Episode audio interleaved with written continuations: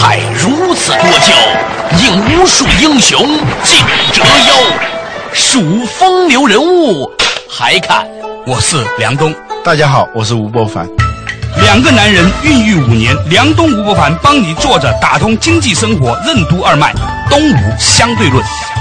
好戏马上开场。坐着打通经济生活任督二脉，大家好，欢迎收听《东吴相对论》，我是梁东，对面的依然是二十一世纪商业评论发行人吴伯凡，老吴你好，大家好。最近啊，我听说一个消息，有一些之前很暴利的行业，比如说在美国华尔街的财报可能会出现一个非常糟糕的一个财报季。另外呢，中国的某一些的之前非常暴利的企业，现在呢也频频闪出一些盈利的预警。简单的说，就是曾经日子很好过的。躺着都能够赚钱的，赚的钱都赚的不好意思的那些公司，就是手到擒来的。嗯，它量大嘛，尤其是涉及到每个人的这种业务。有一家公司的短信业务，曾经到二零零九年的时候啊，它是达到最高峰嘛。那个时候微信还没起来，那时候短信业务的利润是五百三十九亿人民币啊，利润呢？利润啊。一百倍 P 的话是一万亿的公司，光是这个短信业务，嗯，还不算它其他的什么各种的彩信啊、各种彩铃啊、各种的数据业务啊、收入啊。嗯，但是现在看过来呢，似乎好日子快要过去了。这个现象不仅是在一个行业，就是说，除了行业，还有这种公司的特性啊啊，比如说金融业里头赚钱的程度，呃，也不一样的。银行呢是躺着挣钱，嗯，证券业呢是坐着挣钱，保险保险公司呢是要跑着挣钱啊，嗯，它需要很多努力的啊，对，彪悍的那种销售啊，它的后台管理啊等等，所以总的来说，现在做保险的呢，它的能力不是资源，它要比那些赚钱很容易的那些公司，它要强。所以那些搞保险的公司都想去搞证券和搞银行嘛，他一下子发现自己太苦了。体育训练当中的那种极限训练嘛，嗯就是田径运动员绑那个沙袋跑步是吧？嗯、其实你说中国足球不行，中国足球还有一个海埂基地嘛，对，它因为它是属于高原嘛，海拔比较高，空气相对稀薄，你在那个地方能踢球，你一下山就是猛虎下山嘛。结果不知道怎么，反正中国足球它不行，那是另外一回事了，肯定要比他不去要差一点吧，是吧？足球这件事情太可笑了，对，这 没法说。你别引怀我这个话题，我从来不关心足球的人，我都觉得这句他太可笑了。你继续说。我注意到一个现象，就是好多那个跑步的那运动员，好多是从那个青海那边过来的，好像是甘肃甘肃的啊，甘肃甘肃的，他跑起来，我天呐，越跑因为以前人家在可能上学的时候，每天就跑个二十。他人家中学的时候就是他们也跑步嘛，跑二十公里回去上学，跑二十公里回家吃饭 每天四十公里。他关键他是海拔高嘛，就是说相对比较缺氧的情况下，他还能跑步的时候，他到我们这个平原地带的话，他的氧充足以后，他就不一样嘛。所以有些时候这个公司也要适当的自虐嘛。啊，我们做人要必要的自律，体育锻炼也是必要的自虐。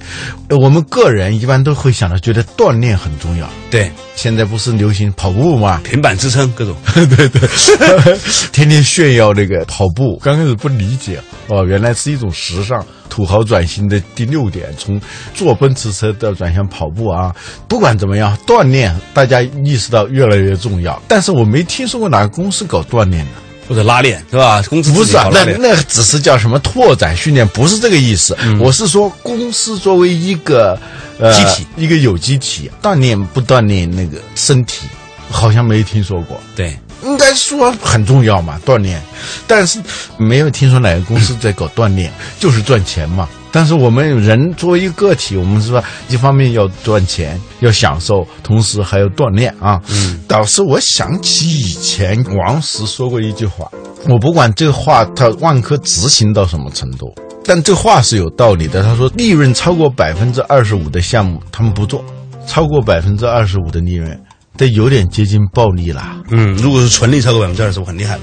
因为我们很多企业纯利只有百分之三、百分之四啊，对，它就相当于普通的那种利八倍啊。他说的肯定是纯利了，保利啊百分之二十五不算什么。对对对啊，超过百分之二十五的利润不做，原因呢是有两个。第一个呢就是你要达到这么高的利润的话，一定采取了一些非常手段、非常规手段，有的甚至是有点不可告人的那种手段。有的是不道德的，走了一些捷径吧。这种捷径有时候它是有问题的嘛，不管是法律上啊，还是道德上。嗯，如果这样的话呢，当然这个本身就有很大的风险了。最重要的是呢，你这样做的时候，这样一种经营方式呢，逐渐会成为一种常规路径，你会对这种路径有一种依赖。逐渐呢，你会发现，除了用这种方式去赚钱，你不会用别的方式。反过来，有些公司呢，它如果不用非常手段的话呢，它会用一些比较合规范的这样一种手段，它往往会发展出一种能力出来啊。这个在进化论上那是很容易解释的嘛。生物体的一种能力、一种素质、一种功能，它是与它的特殊的环境相关的，环境倒逼过来嘛。嗯，比如说。黄山上的松树，它各种奇松异石嘛，那个松树的那个形状啊，很怪，是一种不得不对，看上去是非常有特点啊。但是呢，对它来说，它是有一种特殊的生长环境，因为黄山一千八百多米，石头呢是花岗岩的，那么高，而且它很湿，云雾缭绕。灰尘呢不大容易上去，也就意味着那个地方就是土壤是非常非常少的。很多的松树呢，那个松树籽儿，不管是鸟吃了以后掉在哪个石头缝里头，还是风吹到哪一个石头缝里头，下雨啊潮湿，它就开始发芽。发芽，你想它是没有土壤的。嗯哼。它怎么长出来？而且不是长一点点，它有的还长得很大。那个树，原因就是它有一种类似于基因的东西。这种籽儿呢，由于长期在那种地方生长，这种树籽儿，它一旦发芽以后，很小的那些根须就能够分泌一种特殊的酸性物质。这个酸性物质是可以消解那个花岗岩的，然后把花岗岩呢转换成土壤。啊，然后那个它越大呢，它的根系就越发达，分泌的那个酸性的物质就越多，把花岗石转化成土壤的这个能力就越强。那种形状是跟它的这种特殊的生长机制是密切相关的。所以，真正伟大的创新啊。都不是自己努力创新出来的，都是恶劣的环境逼迫使然的。你知道空谈创新是一个多么可笑的一件事情。你说这松树它其实很创新啊，它对它很创新啊，能长成那个样子是吧？对。我们今天讲到的话题呢，就是和创新以及越来越严苛的土壤有关。现在我们发现呢，很多的企业在此之前，暴利的企业盈利发出警告，其实本质是因为他们之前活得太舒服了。作者打通经济生活任督二脉，东吴相对论。企业该怎样健身？暴利的企业为什么容易得富贵病？什么是丰饶的诅咒？人和企业为什么都需要维生素 N？道德为什么不仅是个伦理问题，更是个经济问题？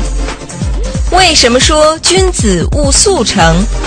欢迎收听《东吴相对论》，本期话题：利他者利己。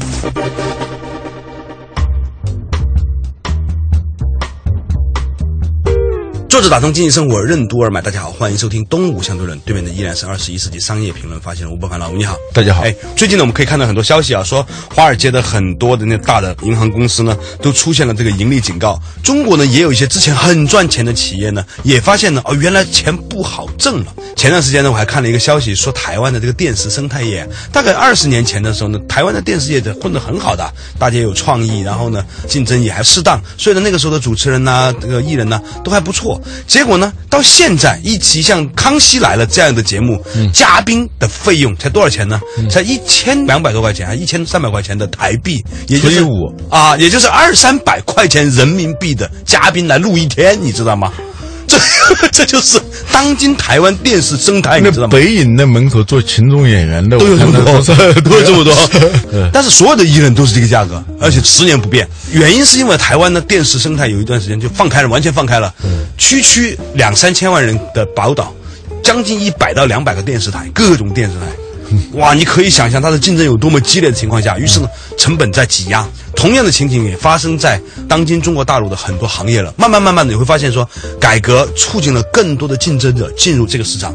之前银行觉得说，反正就我们这几个银行老大啊，我们牵手一下，大哥说这个利率就这样，能不能就定好了，躺着可以挣钱了。突然发现有一群根本不是银行的人在挣你们的钱的时候，一下子打破了这个市场平衡。对，刚才说到这个黄山松啊，它一种特殊的形态，一种非常具有创新性的生长方式。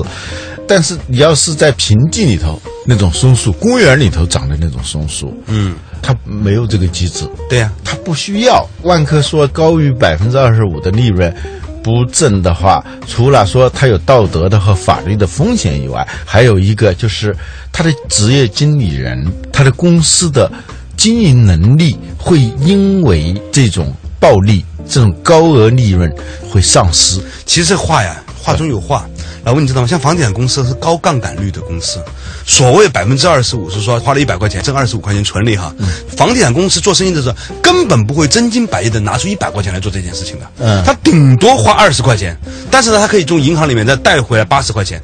这样的话呢，所谓的百分之二十五的利润意味着多少？你知道吗？百分之一百多的纯利。嗯，所以为什么过去的房地产公司很挣钱呢？你当然会不好意思了，当然会感到害怕喽。但是不管如何呢，一个公司如果一开始的时候有种种原因，或者是政策垄断，或者是找到一个好的方法，或者是因为某种技术，总而言之，让你非常赚钱的话，这件事情并不是一件很幸运的事儿。从长期来说，嗯，有一首歌不叫什么“香水有毒”吗？对我说这个暴力有毒，它里头包含这种类似于毒品的东西，让你很爽的同时，也在暗中在破坏你的机体，好像越来越赚钱，但是是不是越来越能赚钱，那就是另外一回事情了。对，就是给了你利润的时候，拿走了一样东西，就是你兢兢业业的，甚至很辛苦的做事情的这种心态和能力。对我从这个角度来看呢，商业伦理啊，嗯，它不是一个纯粹的是商业之外的东西。好多公司现在说讲商业伦理是啊，我们一边做生意，我们还要讲规矩啊，我们要履行社会责任，我们要合规合法等等，好像这个东西呢是一个外在的约束。好像是请了吴老师讲了一堂课之后，茅塞顿开是吧？觉得自己灵魂提升了。根本不是这样，堪称卓越的一些公司啊，他们都有这么一个理念。比如说，我曾经跟 3M 就三 M 这个公司人聊，我说为什么你们要特别强调这种创新？嗯，特别要强调这种环保？嗯。他说：“环保是未来的机会，将来你不环保，你的生存权利都没有了。还有一个，人们对环保的需求，它也催生了很多与环保有关的那种市场。你必须要进入这个东西，但是呢，你要进入这些东西，你是要花很多钱的，花很多钱，而且不一定马上有收获，有些花了钱也不一定有收获。”这样呢，就意味着他会吞噬好多他的利润啊。他们的口号是三米之内必有他们的产品嘛，是吧？确实是很能赚钱，但是呢，他们还是要去做这样的事情。他们有一个员工跟我说的很有意思，我们这样做当然是为了创新，其实呢，也是为了让自己过得不那么舒服。不那么舒服，就避免很舒服以后产生的各种肥胖症啊。其实这个意义上说，他们是在搞锻炼，在锻炼他们公司的身体。这个意义上，所以道德啊，我们常常错误的理解为是一个道德问题。其实道德在很大程度上是个经济问题。道德它跟经济好像是不相干的，其实是非常相关的东西。遵守一种道德，除了它是跟伦理这个事情有关以外，它其实是跟你的生意是密切相关的。对一个不让自己过得那么舒服。总是要给自己一些苦头，维生素 N 呐、就是 no 啊，对，维生素 N 就是对自己现在的这种好的、舒服的状况说 no 的，我们把它叫维生素 N。没有这种维生素 N，，你的企业可能逐渐、逐渐的各种毛病就来了啊，富贵病就来了。暴利，我觉得很容易让企业得富贵病。嗯，是的，君子务速成啊。我以前读群书治要里面这句话的时候呢，还没有深刻的理解，就是有些时候呢，很快的让你做到一些事情，本身它会是一个很大的伤害。嗯，所以有一句话很糙，叫做“好男不炒股”嘛。就是它其实快钱。对，人不能够太舒服的、太快的挣到钱。表面上看着他好像是个说教，但是你认真想想，好像是个道德问题啊，。对对对对对，其实它背后啊，关乎一个可持续发展的问题。对你是不是能永远挣钱的问题？所以啊我们以前的节目不讲什么叫做道德，道德的最根本的特点是它是不是可持续。你说你这个东西道德不道德，它有具不具有普遍性？第二，具不具有可持续性？我借你的钱不还，道德不道德？第一。这具不具有普遍性？假如你借我的钱我不还，我愿意不愿意？我不愿意，那就意味着这不具有普遍性。第二，它不具有可持续性。我借了你的钱不还，下次我借不借得到？不具普遍性和可持续性的话，你就是不道德的。所以在这个意义上说，道德还是跟利益相关的。对，就像巴菲特跟他的太太说：“等我死了以后啊，你也别去买股票了，你能够买一个标准普尔五百就很不错了。一个炒股投资搞了一辈子，所以全世界最成功的人这么教导他的妻子，我觉得他一定是发自很真诚的想法，就是说在股票里面捞快钱这件事情，最终将会令到你根本没有钱。这个事情就是人家跑了那么多年，终于得出这个结论。作者打通经济生活，任督二脉，东吴相对论。亚马逊的创始人和 CEO 贝索斯为什么认为善良永远比聪明重要？更善良的人为什么也更聪明？亚马逊的内部会议为什么总会摆一张空椅子？善良为什么是一种强大的生产力和竞争力？欢迎继续收听《东吴相对论》，本期话题：利他者利己。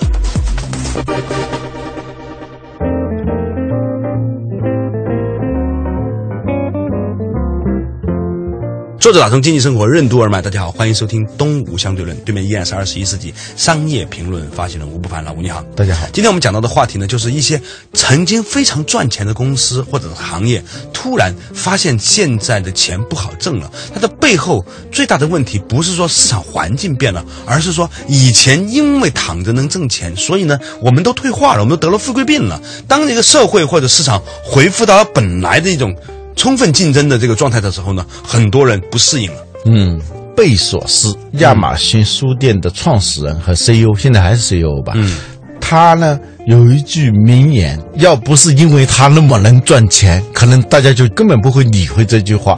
他说：“善良永远比聪明更重要。”谁不是这么说的呢？呃，对呀、不是这样说的吗？啊、对呀、德智体嘛。他曾经写过一篇文章，专门讲这个事儿，还讲他怎么听来的这句话。嗯其实是他的爷爷奶奶教给他的。嗯就是让他在他很小的时候就记住，在任何时候，善良比聪明更重要。嗯，但他已经做那么大的公司了啊，这个亚马逊那么成功的一家公司。他还在重复这句话，证明他的经营公司的体验还能够让他想起这一句话。最近我看到一篇文章，专门讲这个善良的生理机制。怎么说？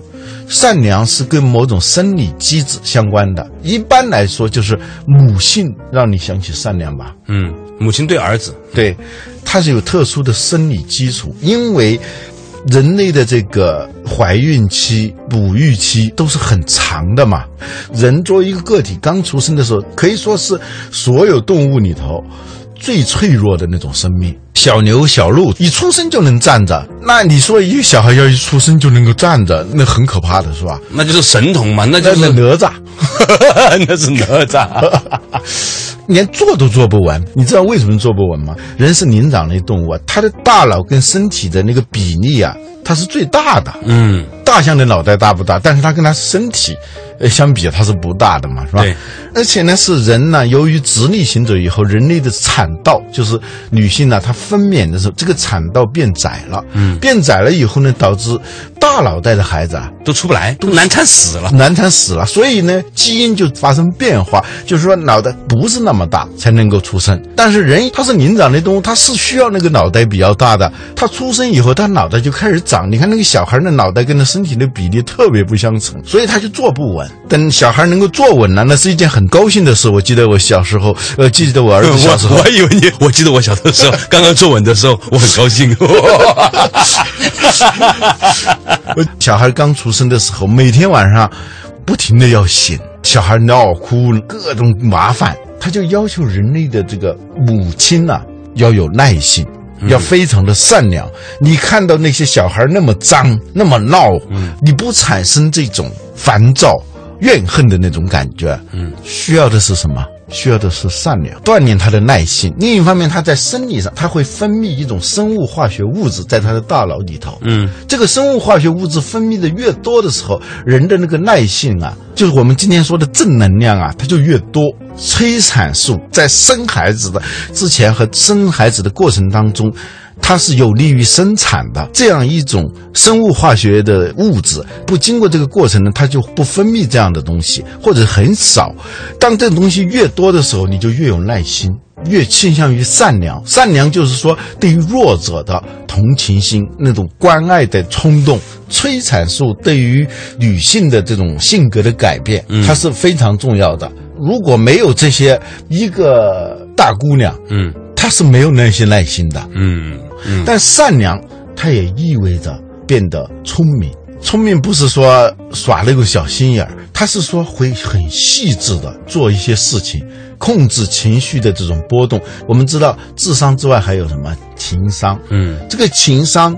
跟这个善良有关的，你知道现在的小孩越来越聪明，但是他越来越没有耐心，对，不关心别人，不愿意做出牺牲，都是这样的话，那就很麻烦。我最近接触很多九零后的小朋友哈，他们有一种普遍的状态，就是说你可以坏，但是你不可以笨。